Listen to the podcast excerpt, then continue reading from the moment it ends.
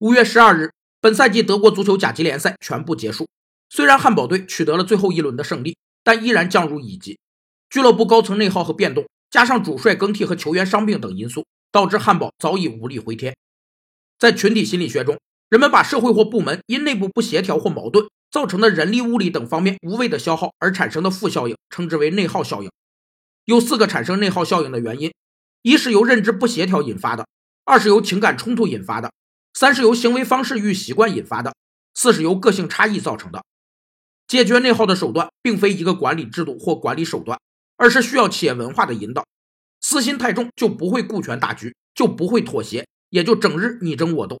与之相对的是，在企业内建立和推行个体服从整体的准则。